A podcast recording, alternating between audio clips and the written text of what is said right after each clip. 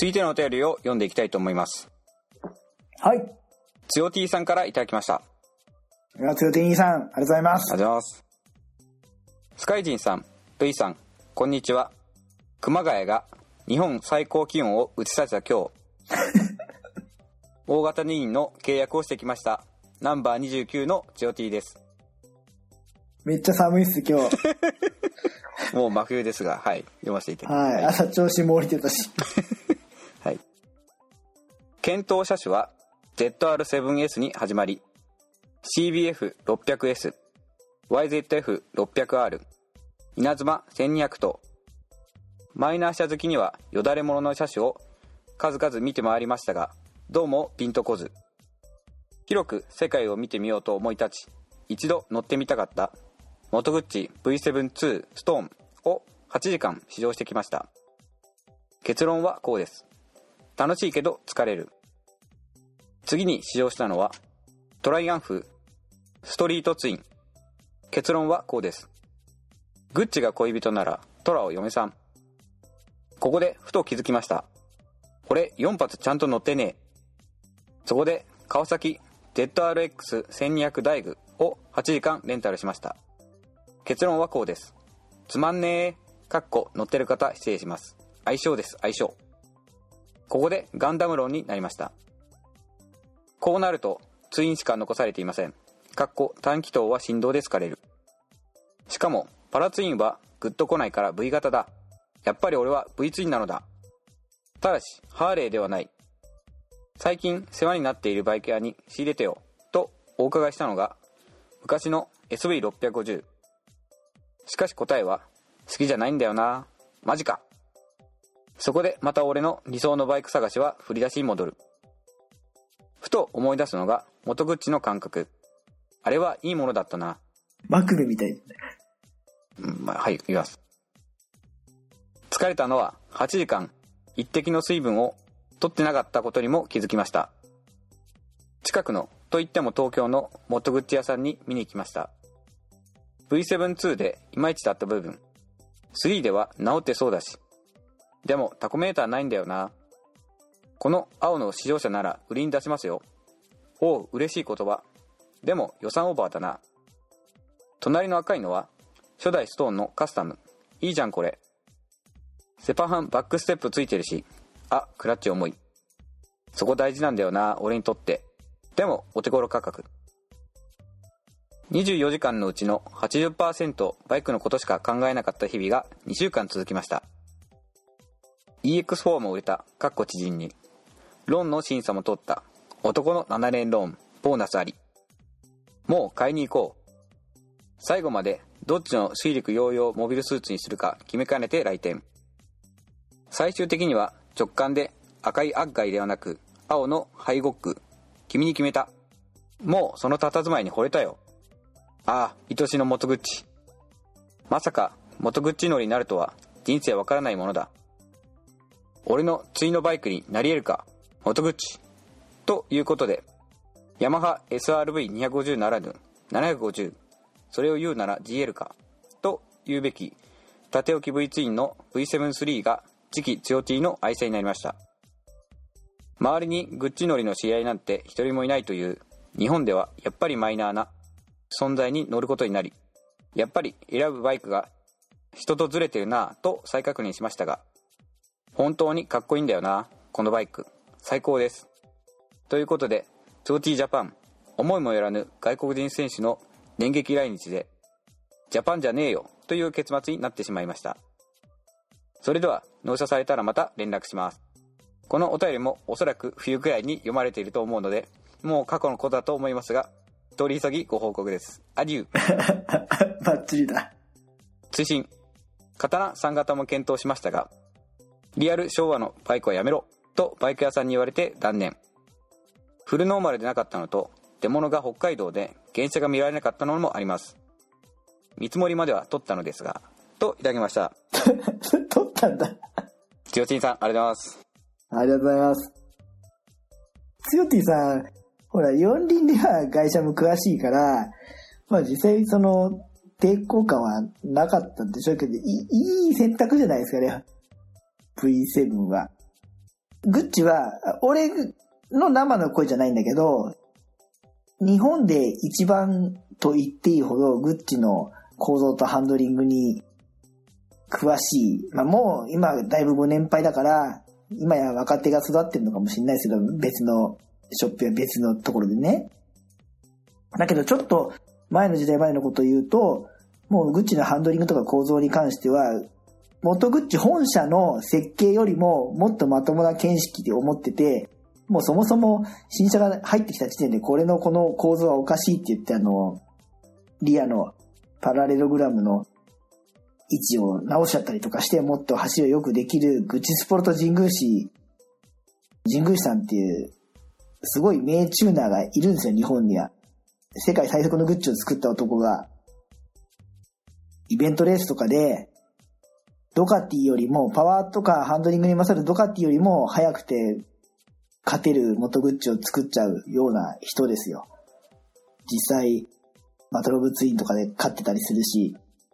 で、そこの、あの、ショップに出入りしてる馴染みのお客さん曰く、ブレバとか、ブレバのシリーズと、あと V7 のシリーズは、ちゃんとしたハンドリングを持ってるというか、その、変な癖がないんで、あれこれやんなくても、素直に乗れる車両だって言ってたんで、俺も V7 は乗って、あの、とても乗りやすかったんですよ。で、どんどんどんどんあの、マイチェンして、えー出力とかも良くなってるんで、まあ、いい選択じゃないですかね。軽いし、部品も、ちょっと回ったりはするかもしれないけど、多分僕らが元気なうちは入手できるでしょうし、で、個性もあって、面白いかなと思いますよ。まあ刀の3型とかで苦労される方がなんか話のネタ的には面白いんですけど、そうですね、確かに。いや、ちょちょっとうら羨ましいです。いいですね。いい、いいバイクじゃないですかね。おしゃれで。あとは乗ってみてどうなのかな。あの、V7 はそんなにさ、クランクエンジンが重くないんで、変な癖がなかったんだよね。そそのビッグブロックの元口に比べて、そのトルクリアクションの反動がさ、何にも意識せずに普通に乗れたから、2と3の違いってどういうとこなんですかね？えー俺、俺詳しく2、3しないですけど、だんだん世代を追うごとに、やれ、ホイールがなんか変わって軽くなったり、あと、何、出力が上がったり、燃費良くなったりとか、どんどんどんどん良くなっているのは見るんですよ。ああ。このあの V7-3 の後のこのまたストーンとかカーボンとかこういろいろ種類もあって、それもよくわからんですね。あその辺はね、あの、外装のパーツとか仕上げとかの差ですね。なるほど。ベースは基本一緒。一応2、2と3ではちょっとススペックが若干向上してますね、やっぱり。いや、結構数字で見ると、しっかり変わ、向上しちゃってて、2に乗ってた人がずるいって怒ってたのを聞いたことがあるんで、です。いい買い物じゃないでしょうか。僕もあの、なんだ、縦置き V にちょっと興味あったんですけどね。僕はあの、1400のカリフォルニアをちょっと使用しても、させてもらったことがあるんですけど、ああ、ああ。1400は、でかすぎっすね。あれはまたエンジンの個性が強いよね。重いエンジン使ってっからね。まあデザインはすごいでかくてかっこいいんですけどちょっとなんかこう逆にその縦置き V2 の旨味をなんかあんまり味わえてなかったかなっていう気がしますねああ、だから V9 ぐらいいいのかもね。そうっすね軽くてね。V なんで今度あとタンクがちっちゃいんですよね確かああ、そっかそっか。見た目重視になっちゃう。そうなんですよねまあハーレーみたいなもん感じですか？V7 は正直、あの、W650 の、あの、シートとハンドルにビリビリビリビリくる振動の振動差に比べたら、めっちゃ滑らか。すげえ乗りやすかった。へえだから、その、長距離性能とか振動による辛さとか、そういうのは、W650 比較だと、もう全然 V7 に軍配が上がった。へえ俺、俺の中では。で、見た目は両方ともクラシカルでかっこいいじゃんそうですねなんか、ちょっとその、こじゃれたのにまとまっちゃって、なんだなって。うん、なんか、なんだろうな。ちょ、ちょっとお、おしゃれすぎないですか？おしゃれすぎですねいいですか、それで、みたいなね。もっと、もっとなんかこじらしちゃったやつじゃない、ないんですか？って。そうですね。まあでも、いい、いいバイクで羨ましいです。はい。まあ、あの、読み通り、あの、ちゃんと冬に読ませていただきましたんで。はい。今度レ、レビューの方も、もしよろしければ、おお送りいただきたいな。そうですね。レビューは春ぐらいに読みたいと思いますんで、すぐに、すぐに送ってください。はい。とりあえずもう、あ、そう、お便りほぼほぼなくなってきますんで、よろしくお願いします。今いただければすぐに読めると思います。多分春ぐらいには。多分あれですかね、イベントの感想お便りなんかも、多分次回ぐらいは読めそうな感じですか。どうかな、来んのかわかんねえけど。そうですね。まあ、タイバイクさんの方に送っていただける、もう全然いいんですけど。あえあれじゃないですか、その内容が内容だから、まっとうな内容は女子バイクさんにああ、なるほど。行って、その、なんか面白い話はうちにあ送っていただければ。多分あの、懇親会とか、そっちのイベントじゃない方の内容のお便りが来そうなイメージですね。あー期待して待っております。まあ兄さんも、ももし、あまあ、これを読むときはもう間に合わないか。またお会いできる機会があればぜひご一緒しましょう。よろしくお願いしますお。待ちしております。では、続いてのお便りを読みたいと思います。はい。あり埼玉のごまふさんからいただきました。ありがとうございまがとうごす。ざいます。ルイさん、スカイジンさん、いつも楽しみに聞いています。チームナンバー94の埼玉のごまふです。11月の3連休に時間が取れたので、1泊2日で伊豆に行ってきました。天候に恵まれ、ツーリングは最高でした。伊豆は海あり、山あり、変化に富んで、本当にいいところですね。まだ4回目くらいかな。もう虜になってきています。ただ、今回残念だったのは、伊豆スカイラインでした。3連休の中日の昼過ぎでしたが、車の数は少なめで走りやすい交通量でした。問題なのはバイクです。残念ながら、猛スピードで追い越しをするものや、黄色センターラインを無視して車を追い越すもの、無法状態でした。また、出会ったライダーの半数がそんな感じで、非常に寂しい気持ちになりました。車で来ている人たちになんだか自分も同じように見られているような感じもしていたたまれない感じもしました。わかる。マナーよく走っているライダーは少数派。ピースサインの返事も少なかったですね。これでは伊豆スカの二輪通行止めもやむを得ないのかもと思ってしまいました。私は単車が大好きで30年以上乗り続けていますがモーターサイクルの文化をいい形で受け継いでいってほしいのです。しかし社会の中ではその地位は落ちていってるように感じてなりません。なんとかならないものですかね。以前大学のモーターサイクル部で受け継がれている。ライディングはその人の作品だという言葉を紹介しましたが劣悪で他人にも恐怖感を与える作品が巷に溢れているようで残念です。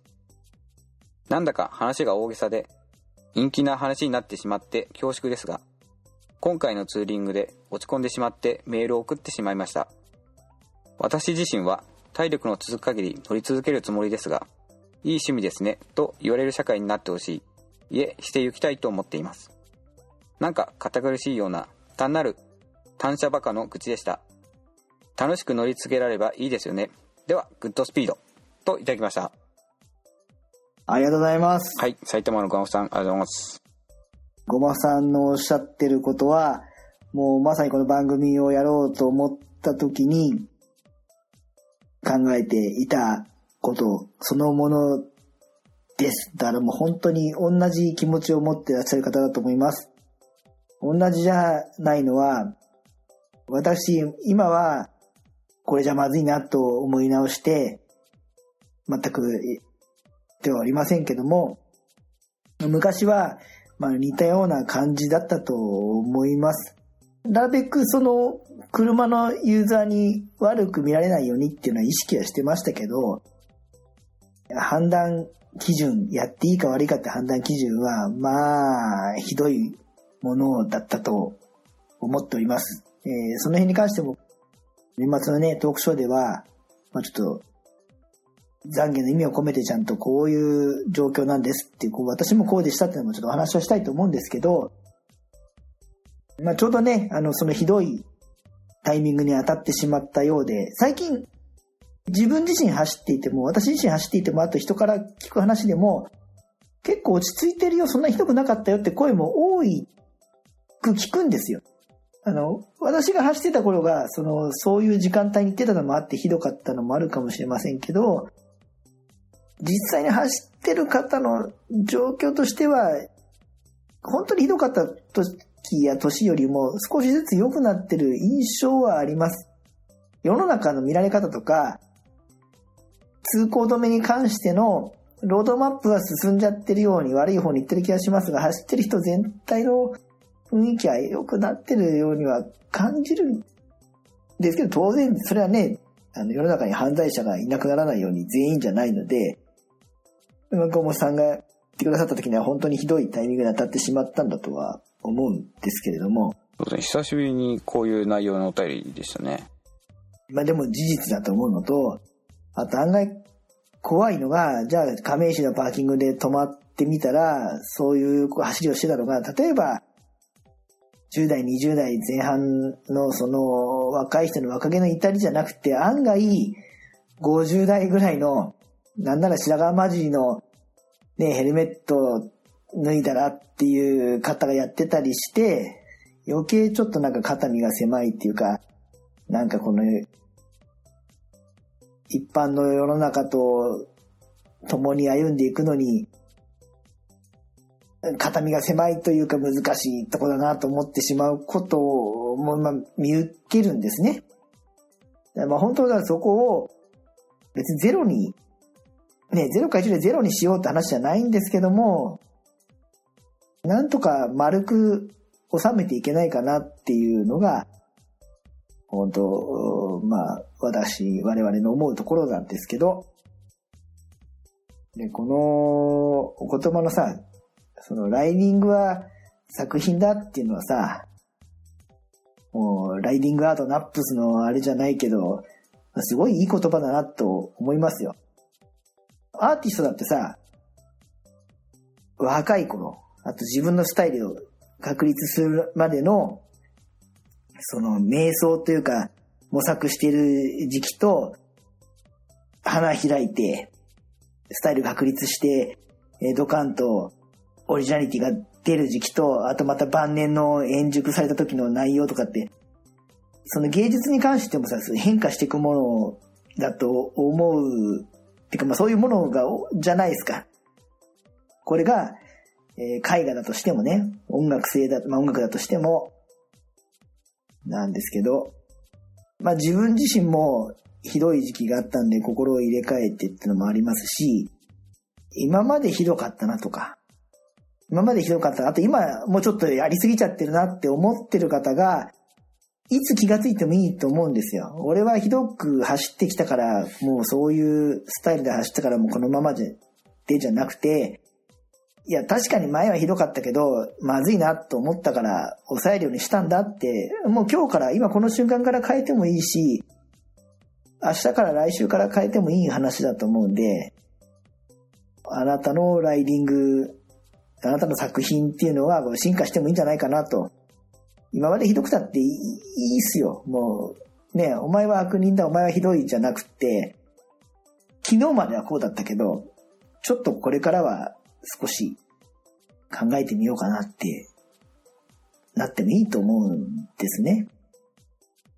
もう最初から完璧にやってる人に対しては本当申し訳ないけど、だけど、ね、今がダメだからこれからもダメである必要はないですし、いつ心をこう切り替えていただいてもいいと思うんで、で、特に今、まあ、可能性があると言われているそのじゃ時間帯による規制っていうのが入る入んないというタイミングでもありますし、入んなくてもあれですし、入ったとしても、今日からね、ちょっと考えて乗ろうかなって思っていただけたら、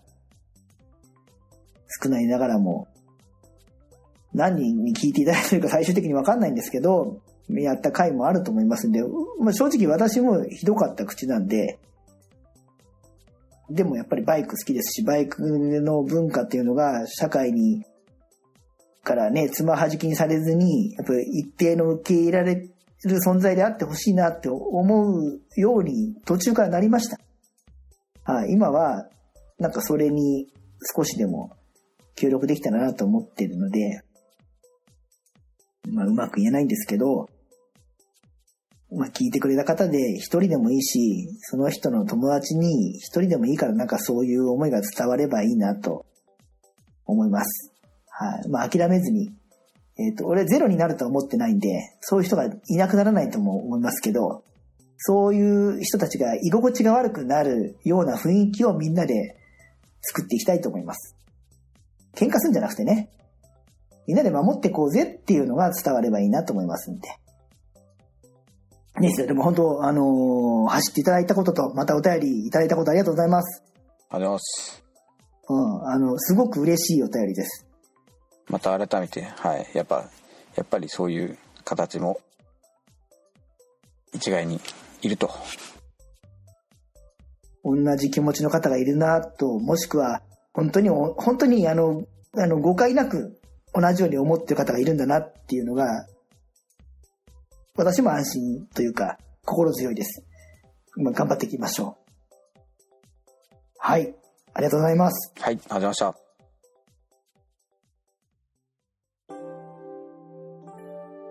みんなでお話しできる行きつけのライダーズカフェ、ネットに作りませんか？インタラクティブ型バイク系雑談番組、アットみずき。毎週木曜日21時からツイキャスにて放送中。番組の詳細は、アットみずきと入力してウェブで検索。皆さんとお話しできるのを楽しみにお待ちしています。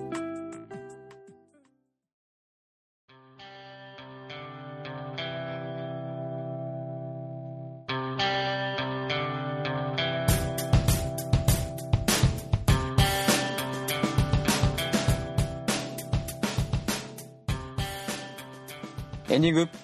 お疲れ様です。今回もお疲れ様でした。はい。ちゃんと丸々一本取り直すのは初めてとなるグッドスピード、えー、二度目の収録回なんですけど、えー、我々二人の共通する見解としては、ボツになった1回目よりもいい内容が取れたと 思いました。はい、ね、はい。こっちのが良かったなと思います。結果オーライです。で、エンディングなんですけど、えー、っとね、えー、まずちょっと一つ、えー、ごめんなさいが、ずっと前に、あの、番外編で、ちょっと前倒しでお便りを使わせていただいたアンディさんからの甘辛バイクレビューで、リクエストがあったけどやってないのがありましたんで、ZX14R だったっけ ?ZZR1400 だっけ ?ZX だったよね。あれ？そうですか僕 ZZR ってネットに載せてますね。ちょっと待ってください。あほ本当ですか？まあ系列同じバイクと途中の認識で ZX14R に名前が変わったんだよね。でしたかね。あ発売当初は日本では ZZR1400 で売ってて。ああそうなんですか。うん多分海外の名前に合わせたんだと思うんだけど。はい。あ、ちょっと前にいただいたお便り、後で調べて、そのどっちかの名前で、まあその川崎のまあ、対はやぶさマシーンであるとこの ZZR1400 をまあ、カラーバイクレビューで、えー、次回の42回にはやりたいと思いますんで、お待たせしちゃってすみませんでした。あの、やってないことに気がつきましたんで。必ずやせいただきます。ありがとうございます。それと、前回の配信の後で、また新たに飯塚走ってくれた方がいらっしゃっているので、一応お名前読み上げてお礼もしたいと思いますが、まあ、番号若い巡回と159番にカズ兄さん。はいありがとうございます。160番にタドアイさん。タドアイさんちょっと発見するのが遅くなっちゃって申し訳ございません。遠くから本当本当どっからありがとうございます。そして161番の純三さんですね。お三方走っていただいてはい本当にありがとうございます。ありがとうございます。嬉しい限りでまあ、なんでしょうかね。この発信方法、やり方が効果的なのかいいのか悪いのか悩むところもあるんですけど、まあ、ひとまず、少しずつですけど、増えていってはおりますんで、まあ、少なくとも今すぐどうこうあの方針変更はしないんですけど、今後も一歩一歩頑張っていきたいと思います。で、また皆さんの、まあ、僕らが直接っていうよりは皆さんが、皆さんの一番仲のいいバイク仲間に同じ気持ちが伝わるようになんかこうお伝えいただければ、それが一番の目的っていうかね、草の根で広げるっていうあれなんで、今までこんな話をしたことがない仲のいい、えーバイク仲間、大切にしたいバイクの、えー同士に、ちょっと気をつけていこうぜっていう話を、誤解がないようにお伝えいただけたら嬉しく思います。皆さんの言葉でいいので、うちが、うちの話どうこうはもう関係ないですから、バイクが世の中から悪いものとか、えー悪者にされないように、ほどほどにした方がいいよねっていうお話をぜひしてください。かな。ちょっと今回41回は短めではありますが、皆さんがくださったお便りの内容がいいので、いい話の回になったんじゃないかと思っております。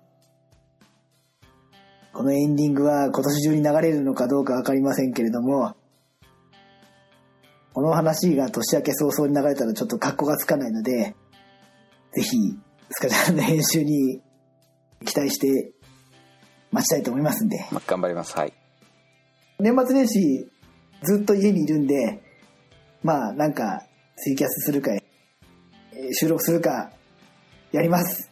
また 来年もよろしくお願いします。あ、はーい、一個あった、一個あった。えっと、オープニングに話した忘年会に持ってくグッズ。キーホルダーがさ、最初生産単位が100個だったからさ、すげえいっぱい作っちゃって絶対余るんだよ。ほんとほぼほぼ、ほほぼ、7、8割方余るはずだから、まあ、スカちゃんにも一部持ってってもらって、えー関西方面にもお届けしたいとは思うんですが、レザーのキーホルダー、あと、ワッペンの、これはワッペン、あと新作ステッカー、あとこう加工音源を以前やったように通販も一部いたします。Amazon ギフトカードを金額分コンビニとかで買っていただいて、登録していただくか、もしくはあのクレジットカードで Amazon ギフトカードを登録していただいたメールを送っていただければ、ちょっと変則なんですけど、ご購入者様名義の送り主、受け主のお名前で、レターパックでお送りいたしますんで、ご遠方の方で、それ残ってんだったらちょっと買いたいよっていう方がありましたら、メッセージください。その時の在庫状況をお伝えして、金額や対応方法をご連絡いたします。配信する頃までに、番組ブログのオリジナルグッズのリンクのとこに書き込むようにいたします。次回のオープニングが明けましておめでとうございますになるようになればいいかな。じゃあ、また来年。あ一応番組内では皆様良いお年をそうですね。良いお年を。